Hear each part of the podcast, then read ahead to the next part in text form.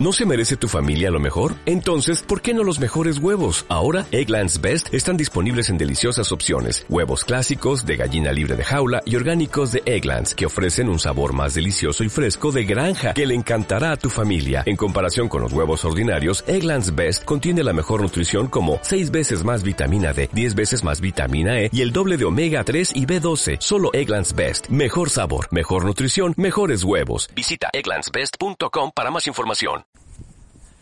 Hoy os voy a hablar de una de las series más exitosas de los últimos tiempos y la que ha sido todo un boom, el boom más grande después de Juego de Tronos. ¿Cuál es? No es nada más y nada menos que el Juego del Calamar.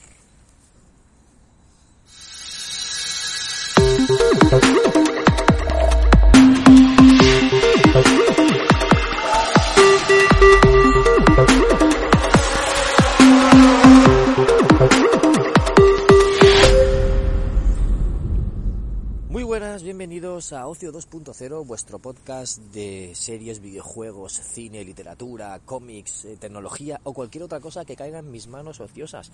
Yo soy Bernie y estoy aquí después de un tiempo de ausencia en el que no había podido grabar, en el que estaba muy, muy, muy, muy, muy ocupado y ahora parece que tengo un poquito más de tiempo, al menos durante los paseos del perro, como solía ser habitual eh, cuando ya grababa anteriormente.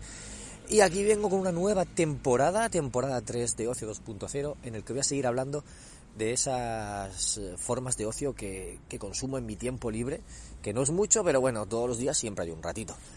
Eh, dicho todo esto, voy a hablaros de la serie de hoy, que no es otra que el juego del calamar.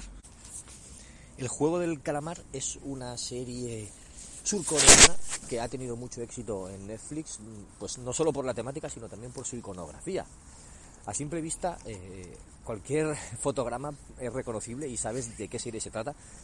Primero porque los protagonistas son surcoreanos, que no es tan habitual aquí en Europa ver actores de, de, etnia asiática. Solemos ver más americano, eh, española y a lo mejor alguna alemana o incluso británica, pero surcoreana no se, no ven muchas series. Aunque gracias a esta se están popularizando otras y, ya el cine surcoreano estaba llamando la atención con lo de Tren a Busan y cosas así y creo que la de eh, otra que ganó un Oscar creo que también era surcoreana. Pero bueno está llamando la atención y poco a poco se va acercando a, nosotros. Esa cultura surcoreana se va acercando a Europa poco a poco.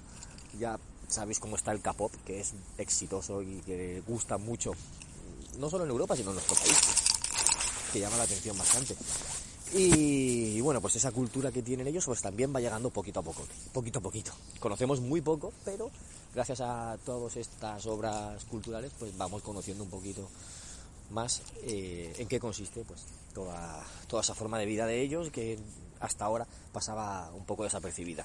Sí que conocíamos algo a la cultura china, conocíamos más a la cultura japonesa por el manga, el anime eh, e incluso por los videojuegos, pues ahora le toca el turno a la surcoreana, que, que ya digo que va entrando con fuerza y está, está asentándose bien.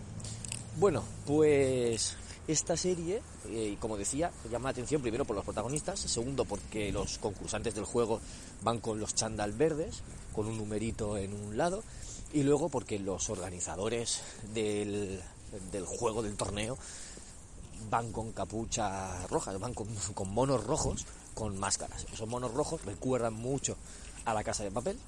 No sabemos si se han inspirado o no se han inspirado en esta serie, la verdad es que no lo sabemos, porque el juego de papel era una de las series más exitosas de Netflix en todo el mundo,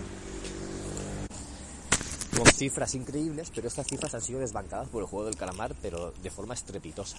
No, no sabéis la repercusión, bueno, sí lo sabéis, la repercusión que ha tenido, porque si estáis escuchando esto es porque os ha gustado la serie y os ha llamado la atención. Y yo creo que ya no queda nadie que no haya visto.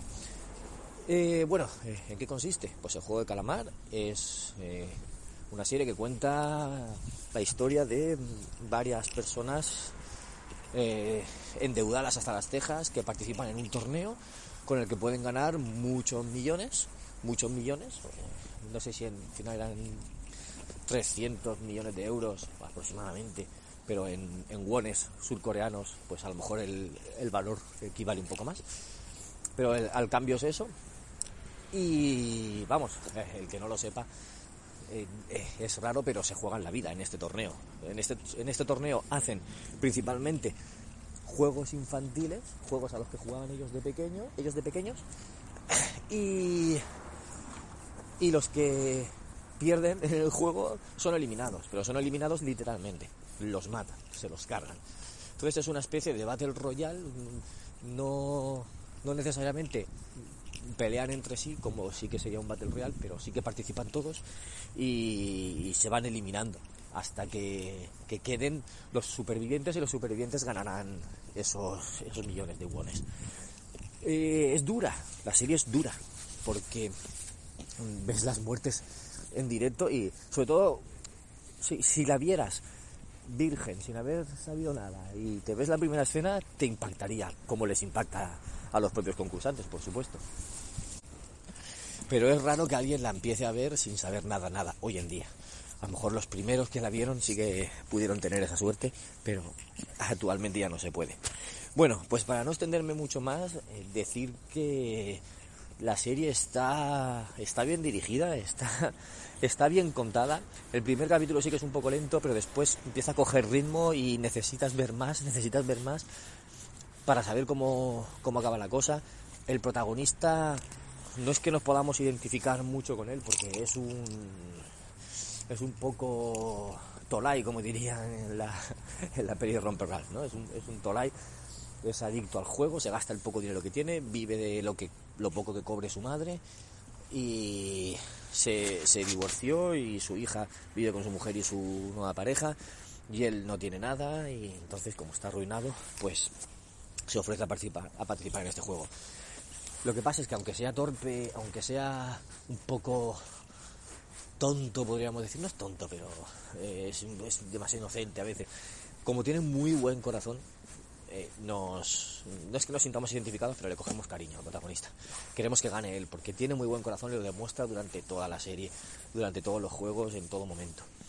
Y vamos conociendo también a otros personajes, de los cuales no voy a decir nombres de nadie, porque no me he quedado con el nombre de nadie. No estoy familiarizado con esos nombres coreanos y, ahora mismo no recuerdo ninguno. No recuerdo. Sí, solo recuerdo sabía que era Songo. Era Songo, creo. Eh, y, me, y, me, acuerdo, pues, porque había un futbolista que. profesional, un portero que se llamaba Songo, que se llama, pero está retirado.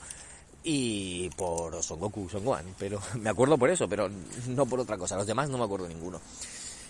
Y hay personajes que tienen carisma, muchos de ellos tienen carisma y les vas cogiendo cariño y ves cómo van progresando. Y, claro, si llega un momento en que se pierde alguno, pues eh, te va a doler, te va a doler, te va a dar pena, pero es que, pero es que es así. Eh, este juego es así y el que pierde se elimina, se, se lo cargan, lo matan. Y bueno, voy a ir terminando diciendo que me gustó el final de la temporada. Está confirmada una segunda que tienen que empezar a rodar, no se sabe cuándo llegará, pero eh, me gustó el desenlace y me parece interesante el punto que le pueden dar a la segunda temporada, que sería ya desde otro punto de vista diferente. Ya no sería de... Porque la primera temporada se la están contando a alguien que no sabe lo que es el juego del calamar, que nunca lo ha visto, entonces te lo van desvelando. Tú vas descubriendo todo desde los ojos del protagonista, poco a poco, paso a paso. Pero en esta segunda, que ya se sabe lo que es el juego del calamar, eh, los que aparezcan tendrán un papel diferente, porque ya sabrán en qué consiste el juego. Entonces, puede ser interesante y puede ser algo, no sé, más emocionante quizás, porque tienen que, tiene que haber otro torneo, por supuesto, pero no sabemos con qué desenlace.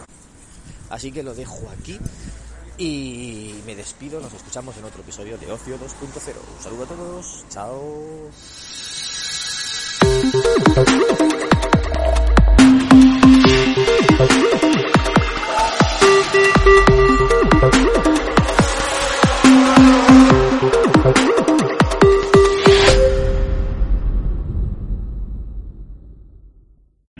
O'Reilly Auto Parts puede ayudarte a encontrar un taller mecánico cerca de ti. Para más información, llama a tu tienda O'Reilly Auto Parts o visita oreillyauto.com.